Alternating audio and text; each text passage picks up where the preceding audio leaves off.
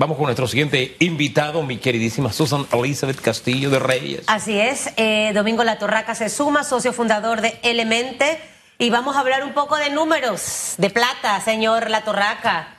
Eh, ya Buenos días. los días se me pierden y me, y me voy perdiendo en el olvido. No sé si fue la semana pasada que estuve en Fórum o la antepasada, ya ni sé. Pero lo que sí sé es que eh, me captó la atención muchos números de los que usted nos presentó en ese fórum. Y creo que es importante hacer esa docencia con la población panameña, entender un poco el panorama económico de este 2021 en cuánto tiempo vamos a recuperar la economía, eh, cómo esto va en paralelo con una contención del gasto público y por otro lado nuestro nivel de endeudamiento, que sin lugar a duda era justo y necesario endeudarse para hacerle frente a este tema. Algo complicado lo que menciono, pero creo que importante que lo empecemos a manejar todos porque hay que estar muy pendientes de cada paso que se dé. Bienvenido. Gracias, Susan. Lo, lo, primero que yo quisiera saber es cómo no engordar con sacocho o sopa de, de tortilla que yo tomo aquí en la, la, casa, pero bueno, después, después me explica. Eh, en, efecto, creo, creo que es creo que es súper relevante que más y más nos involucremos en entender un poco sobre las finanzas públicas. Eh, y por supuesto, todos estamos eh, sumamente preocupados eh, en la medida que se hace importante que, la, que contengamos a la pandemia, asimismo vayamos reordenando las finanzas públicas. Y fue, y fue importante eh, que la política fiscal que el, gobierno implementó el año pasado y que continuará todavía este año, esté acompañada de un plan de consolidación fiscal. Y esto tiene dos, dos ángulos, Susan Hugo. Tiene uno, eh, el ángulo del gasto, y por supuesto es importante que el gasto sea lo más eficiente posible porque no tenemos muchos, muchos recursos. Los recursos son muy, muy limitados y es súper importante que ese gasto sea súper eficiente y que no se despilfarre eh, y que sea enfocado principalmente a reactivar la economía a través del gasto de inversión. ¿no? Y coyunturalmente, y, y, revisando el presupuesto de este año, vemos que, el, presupuesto de inversión eh, se ha incrementado eh, en unos 800 millones de dólares con respecto al año pasado. Eso es positivo, súper importante que se empiece a ejecutar. Por otro lado, el gasto de funcionamiento, que incluye lo que más nos preocupa y lo que más indica a la población, que es el gasto de funcionamiento eh, y en particular el gasto de planilla, que este sea lo más eficiente posible, que este se controle y se reduzca lo más posible. Y eso sí que no se está viendo. Se controle y se reduzca la planilla. Ahí viene un sentimiento ambivalente. ¿Cómo hacerlo? ¿Cómo hacerlo? Porque despedir en este momento personas eh, en la situación tan difícil que estamos atravesando, wow, esa, esa decisión no es fácil. Si usted estuviera al frente, ¿por dónde comenzaría a recortar esa planilla? Por, por supuesto que es muy sensible. No es el momento de despedir eh, personas a menos, Hugo, a menos que sean botellas, ¿no? Las botellas no deben estar trabajando en el Estado, ni en la empresa privada, ni en ningún lado. Eh, sin embargo, eh, sí es muy sensible eh, y creo que por dónde yo comenzaría. Bueno, comenzaría congelando todas aquellas personas, las posiciones de todas aquellas personas que salen, ¿no? Y, y siendo que en el, que en el gobierno, en el sector público trabajan eh, más, más de 250 mil personas, hay un entrar y salir todos los meses. Entonces, todas aquellas personas que salen por alguna razón y que no son en posiciones críticas, que esas posiciones no se reemplacen por ahora. Por otro lado, y sé también que sería muy complicado, Hugo, pero eso se tiene que discutir, es congelar los aumentos automáticos que existen todavía en el sector público, ¿no? Porque estamos atravesando una, una, una muy difícil situación Y yo creo que la mayoría de los funcionarios entenderían que ese, que ese aumento automático, que en la mayoría de los casos no está ligado a una evaluación de desempeño como se hace en el, en el resto del país, pues eso deberían entender, se debería entender que no es el momento para que el Estado aumente eh, los salarios a, por, por razones de estas leyes especiales. Sé que es muy complicado, pero esa discusión se tiene que dar. Complicado, eh, pero no difícil de hacer, señor Latorraca.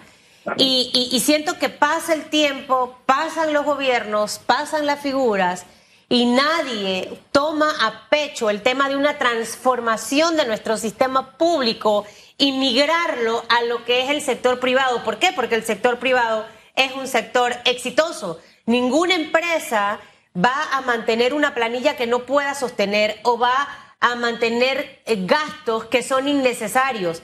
¿Qué nos ha demostrado la pandemia en un año y meses? Que muchas empresas recortaron personal, se quedaron únicamente con las unidades que necesitaban, siendo mucho más efectivo y personas que al final pueden asumir muchas tareas. ¿Por qué en el Estado no podemos hacerlo? Uno, la evaluación de desempeño. ¿Cuántas empresas privadas desde hace años realizan esto una vez al año? Evalúan, Susan durante el año, tao, tao, tao, tao, tao, tao, probablemente se merece un ajuste salarial. Y si no tiene una buena evaluación de desempeño, sale, sale del sistema porque al final no me es efectivo. ¿Por qué tener tantos asesores?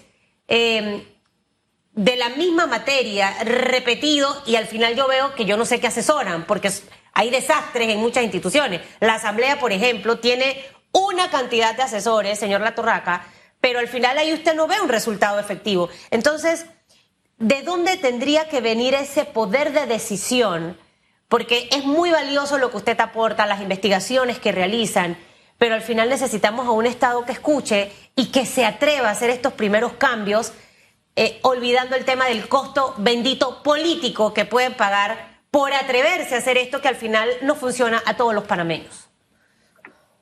Es, un reto inmenso, Susan. No, o sea, no, es, una, no es una decisión fácil, eh, es una decisión muy complicada, pero yo diría que si hay un momento para iniciar esa discusión, para que se analice, digamos, la situación, de, eh, digamos, de, la estructura de gastos en el sector público es ahora.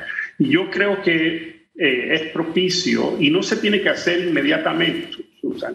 Estos, estos procesos pudiesen diseñarse de manera que sean paulatinos, ¿no? de manera que no sean, digamos, que no sean dramáticos y no causen una crisis eh, sino que sean poco a poco, poco a poco. Yo creo que, y eso es parte de lo que pudiese ser un plan de consolidación fiscal, donde tú eh, controlas y tomas medidas para, para aumentar la eficiencia del gasto público, que se enfoque muchísimo más. Y te voy a poner a dónde yo enfocaría todos mis cañones. Yo enfocaría mis cañones en la reorganización y en una revolución en la educación, que es el talón de Aquiles de nuestro país. ¿no?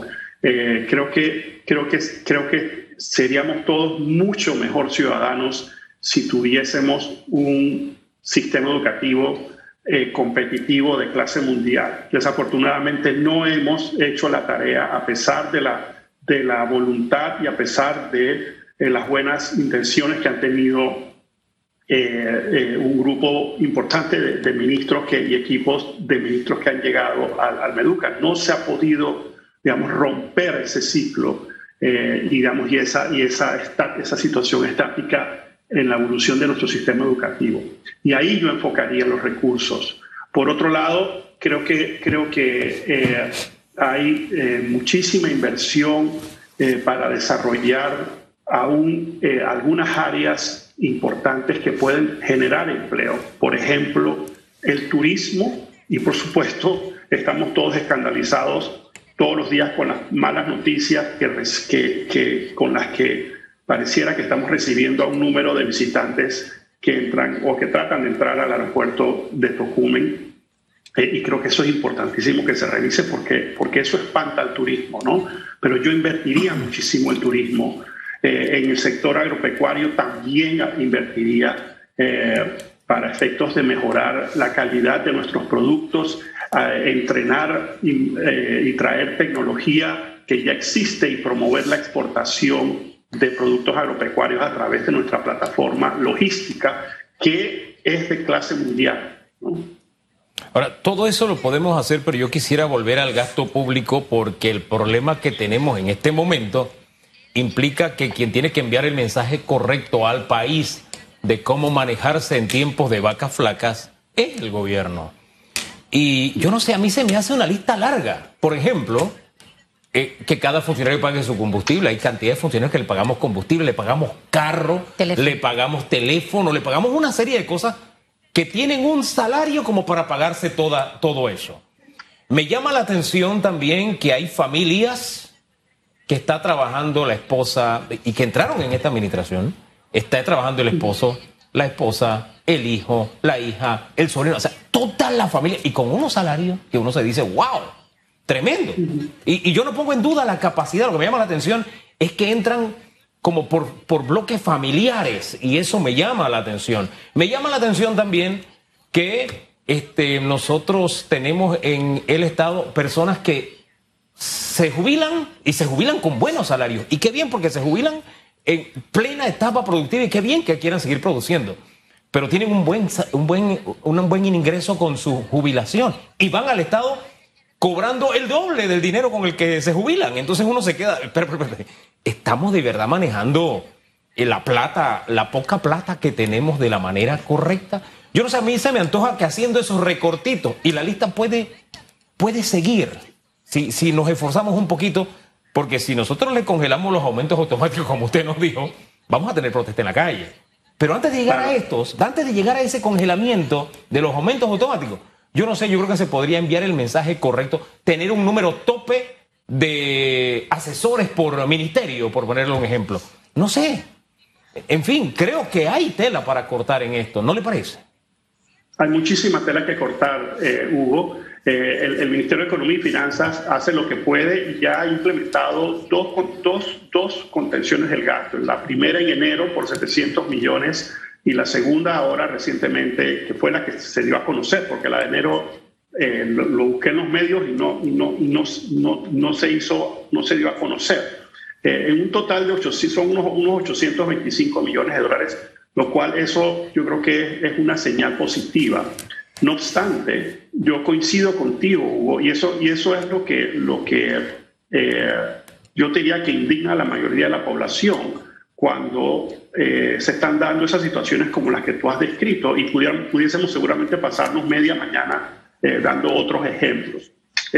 y, esto, y esto que tú dices es bien importante porque en los próximos años, para efectos de estabilizar las finanzas públicas, para asegurarnos que el nivel de endeudamiento no continúa aumentando, sino que se estabiliza y comienza poco a poco a descender el Estado va a tener que tomar medidas para eh, aumentar la eficiencia en el gasto, va a tener que tomar medidas para aumentar la eficiencia en la estructura de ingresos. Se, van se tendrían que revisar la estructura de subsidios, que la última cifra que tengo son como 1.700 millones de dólares. Wow. ¿no?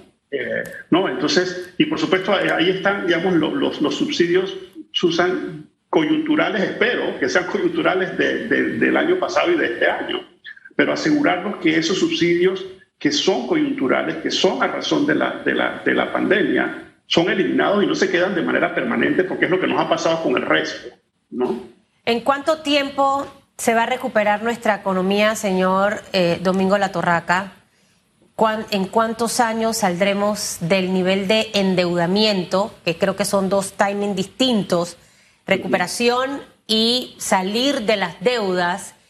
Y como tercer punto, los empresarios han presentado una serie de propuestas interesantísimas. De hecho, ayer nuevamente conversábamos con ellos y veíamos ese desglose por corregimiento eh, como ejemplos de cantidad de plazas de trabajo que eh, se pondrían a, ejecución con estos proyectos que ellos presentaron, pero pareciera eh, muchas reuniones ya, siento que ya tenemos que ir rápidamente a atacar el tema porque no podemos seguir de reunión en reunión y reunión y reunión y que bueno, sí, el ambiente está chévere, pero luego todo se aguanta. Entonces, eh, es importante esta, esta parte porque el sector empresarial ha aportado información valiosísima. Entonces, uno, ¿en cuánto tiempo recuperaremos nuestra economía? Dos, ¿en cuánto tiempo saldremos de la deuda? Y tres, ¿cómo poner en marcha todas las propuestas que tiene el gobierno y darle celeridad? Ok. En cuanto a la primera, que es el tiempo de recuperación, nosotros perdimos el año pasado más o menos unos 14 mil millones de dólares. Nosotros vamos a recuperar como la mitad este año eh, y yo pensaría que tal vez en, año y medio o dos años más salgamos totalmente y estemos en el mismo nivel que estábamos al inicio del 2020. Va a depender, por supuesto, que el sector privado recupere la confianza, que los mercados eh, se comporten como venían comportándose anterior, anteriormente y recuperemos la inversión. Y aquí es importante la recuperación de la inversión extranjera directa y la, recuperación de la inversión privada nacional. Y para eso el imperio de la ley, que la justicia funcione, y, está, y en la entrevista que hicieron anteriormente va en sentido contrario, por supuesto, eh, pero eh, es, es, tan importante que se le mande un mensaje al, sector privado y que le, diga, que le digamos a, a, los que están aquí y a los que están afuera, vengan a Panamá, que Panamá sigue siendo un puerto seguro. Y para eso la justicia y el respeto a los contratos, al imperio de la ley, es sumamente importante. Entonces, yo te diría, Susan, que dos años para el tema recuperación económica. El tema de endeudamiento, va a tomar un poco más de tiempo.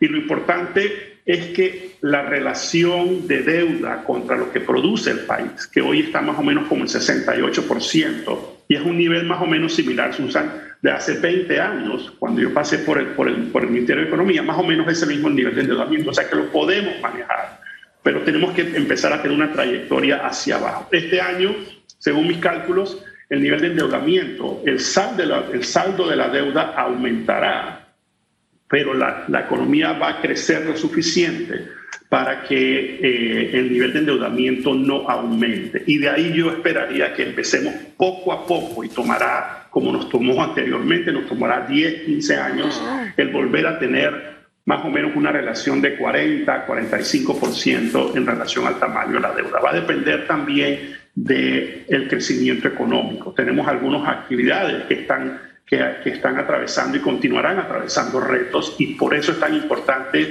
que desarrollemos nuevas actividades, nuevas actividades que diversifiquen aún más nuestra economía.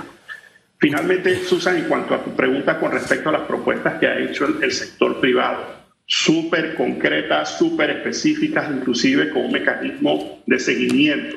Y yo escuchado a los líderes del sector privado reiterar que no se trata de pretender gobernar, sino se trata de cada, cada quien con su responsabilidad, pero trabajar de la mano el sector privado con las autoridades, con la sociedad civil para sacar adelante al país y creo que tenemos todo para hacerlo. Eh, necesitamos es empezar eh, a, realizar un esfuerzo eh, consolidado y unificado siento que es de alguna forma remar todos en la misma dirección. Sí, hay alguien que está dirigiendo la embarcación, pero todos debemos remar en la misma dirección. Creo que ahí van las iniciativas del sector privado y, todos debemos sumarnos, incluso con iniciativas distintas, pero apuntando en la misma dirección, porque hay países vecinos donde lo que la decisión ha sido de algunos grupos de destruir el sistema, y yo insisto, destruyendo no se construye, destruyendo no se construye, y eso es peligroso. Me quedo pensando en el tema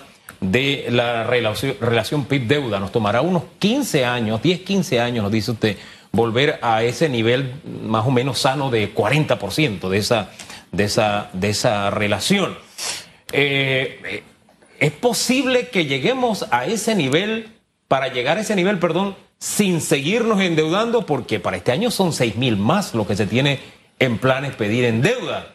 Eh, no sé si eso aleja más esa llegar a esa meta de equilibrar esa relación PIB-deuda. No sé, usted acláreme eso, por favor. Hugo, en, efecto, tal como tú dices, este, para este año se estima que, que, se contraten un poco más de 6 mil millones de dólares. Eh, yo creo que siempre y cuando, siempre y cuando esto sea parte de un plan de consolidación fiscal en donde, como ya hemos mencionado, se ataque el gasto ineficiente, las ineficiencias en el gasto, y hay muchísimos ejemplos, eh, se aumenta y se enfoque el, nivel, el gasto de, capital, o sea, la inversión pública, eh, y ahí se enfoquen los recursos, eh, y por otro lado, se revise y se va a tener que revisar la estructura de ingresos y también, y es algo que se me ha quedado por fuera, pero tenemos un, un, problema muy importante en el programa de invalidez, vejez y muerte del Seguro Social. Eso es una bomba de tiempo eh, cuyo, eh, cuya mecha está muy, muy cerquita y tenemos que atacarla y resolverla. Y eso va a requerir esfuerzos de todos. Todos vamos a tener que poner los trabajadores, los empleadores y el Estado para encontrar una salida a ese problema eh, tendremos todos que poner eh, recursos para tapar el, inmenso hoyo. No hay, no hay salida fácil. Eh, el sistema, tal como está diseñado, es un, es un, es un, es un hueco que se va a hacer muchísimo más grande si sencillamente pretendemos mantenerlo tal cual. ¿no? y que el Estado pague por esto solo no creo que es, que es la forma en que se debe hacer. ¿no? Aquí hay muchas voces que semana a semana, señor Domingo La Torraca en radiografía, eh, dan ese coach o esa asesoría gratuita, diría yo, al gobierno, al Estado. Creo que es importante empezar a escuchar. Este, este equipo que se llama Panamá, necesitamos empujarlo todo. Las empresas hemos aprendido, tanto las chiquitas, medianas o grandes, a bajar nuestros gastos. Hemos Hemos enseñado a nuestro personal a cómo utilizar absolutamente todo, desde la energía hasta el papel higiénico, hasta los implementos para poder trabajar. Y ellos mismos se han dado cuenta que sí se puede ser eficiente en eso. Hemos aprendido también a, ser más estratégicos en, en inversión, en generar la venta. Creo que el Estado también puede hacer ese ejercicio. No va a ser fácil, porque no es fácil pero creo que si hay interés y ganas, en realidad sí lo podemos lograr. Ojalá el gobierno tome en cuenta a Element, no sé si así se pronuncia Elemente, Element, Elemente. Elemente. Elemente. Todas las propuestas del sector empresarial, que como usted bien dice, ayer yo veía el detalle de corregimiento por sector, cantidad de puestos de trabajo que hay que hacer. Hello, ese es el mejor modelo de negocio gratuito entregado solamente para ejecutarlo. No entiendo qué hace falta para que ocurra. Es como si le hubieran puesto la cucharada de comida en la boca, solo tienes que comenzar a masticar y tragar, ¿no? Ya comida preparada, qué sé yo, y no solamente te la han servido, te la han puesto en la boca, solo te toca cerrar la boca y comenzar a masticar. Pero en fin, don Domingo, gracias por haber estado el martes. Mucho gusto. Mire, Domingo el martes. Si la sopa no tiene mucho carbohidrato, no lo va a engordar. A mí me encanta la sopa, pero la sopa líquida con un par de verduritas y su proteína. Tome sopa así de esa forma, no la que toma Gabriel Tribaldo, que esa... Esa que vende don Gabriel, nada más usted la mira y usted va para arriba. Olvídese. esa sopa está cargada. Gracias. Anotado, Susan. Gracias y que tengan una gran semana.